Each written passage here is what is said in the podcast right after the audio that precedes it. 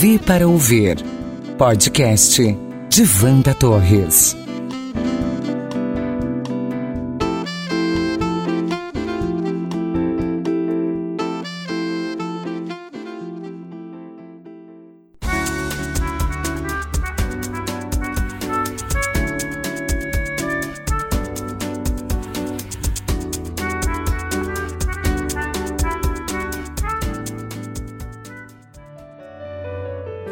Em São Luís, continuamos alunos das mesmas escolas, só que na modalidade de externos.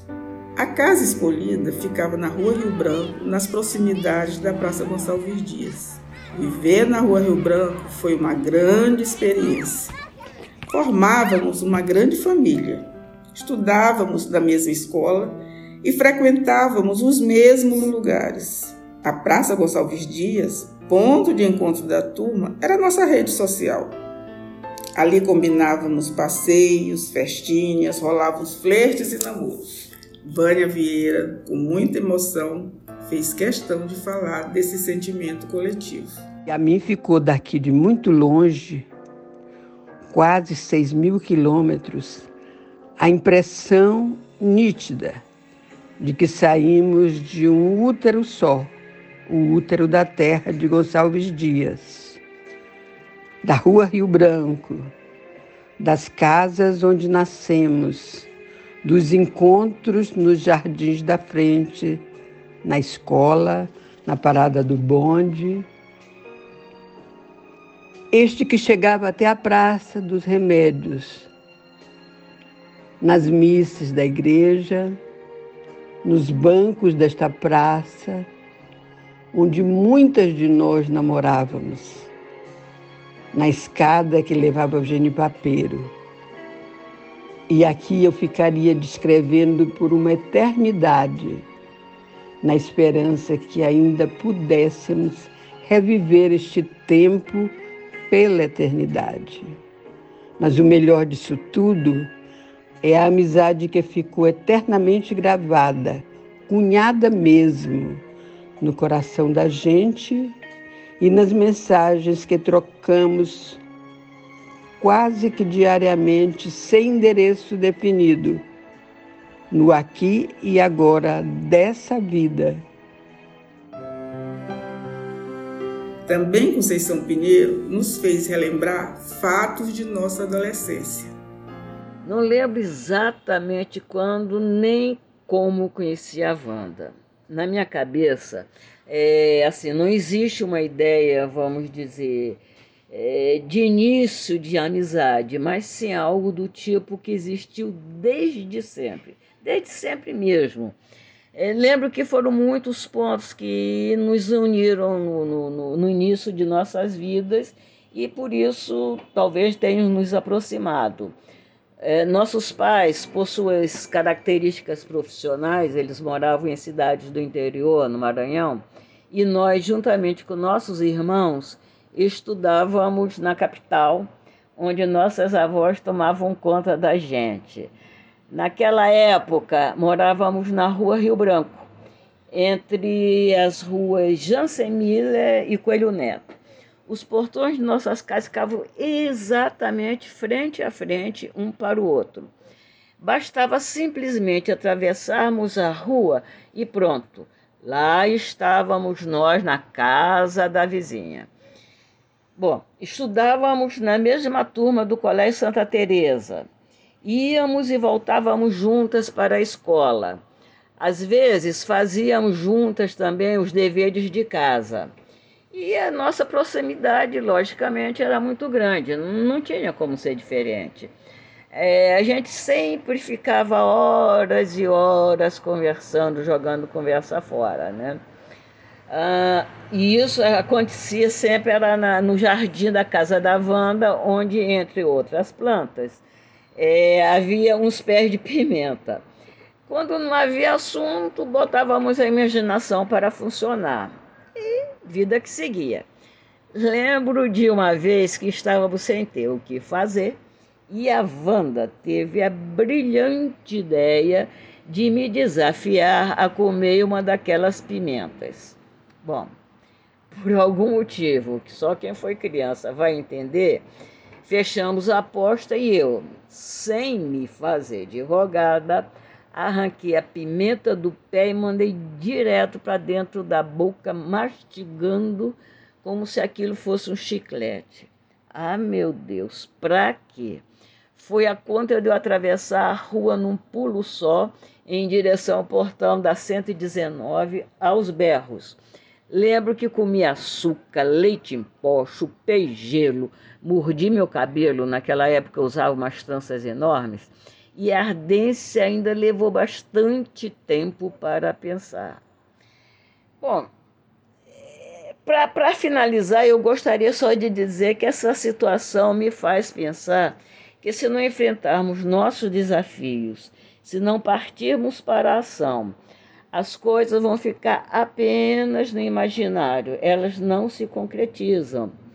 E, para, para realmente finalizar, eu afirmo que se não fosse o desafio da Wanda, eu não teria constatado, através do meu próprio conhecimento, que pimenta arde mesmo.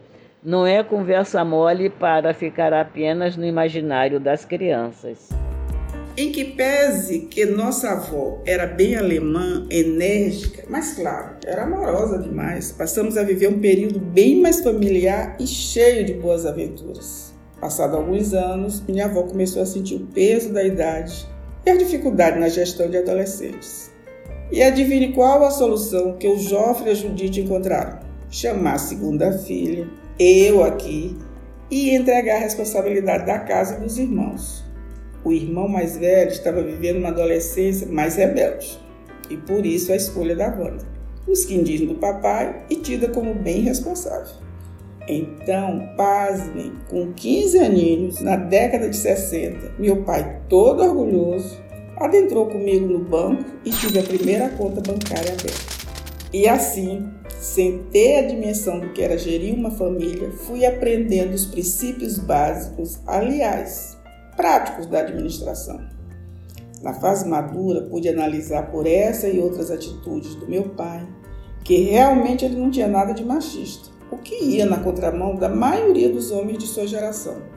Período difícil. Tinha que estudar, fazer os irmãos estudar e administrar a casa. E tinha como maior dificuldade a comunicação em tempo real com os pais, que por força do trabalho só vinham a cada 30 dias ou mais telefone para os municípios, nem sonho.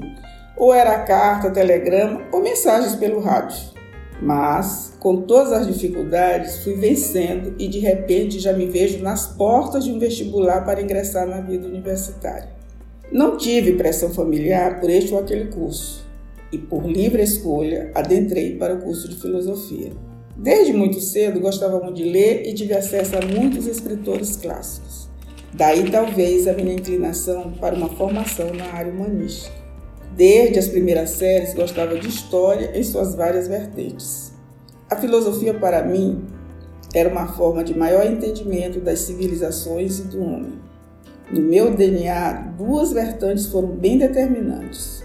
Meu pai me presenteou com exemplos de muita humanidade nas relações pessoais e de trabalho, e zero preconceito.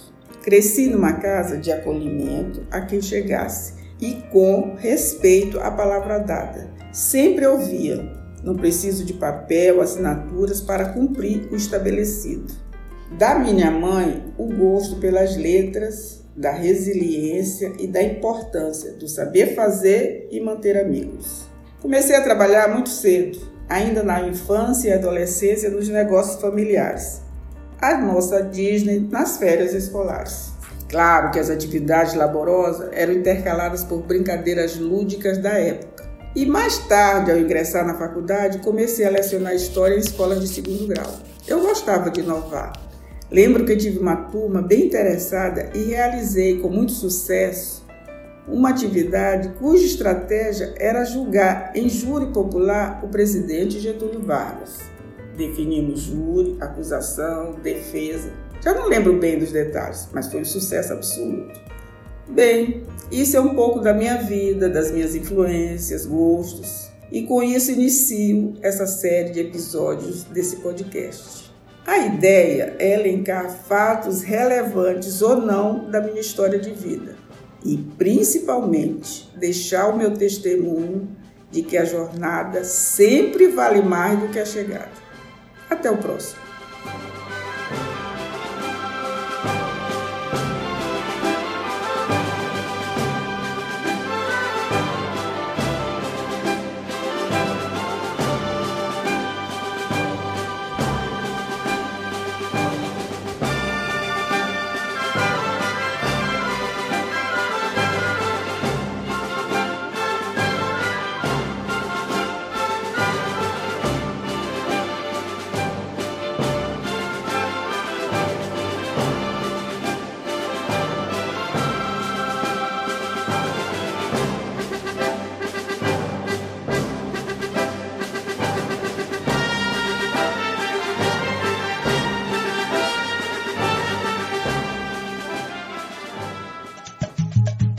Wanda Torres.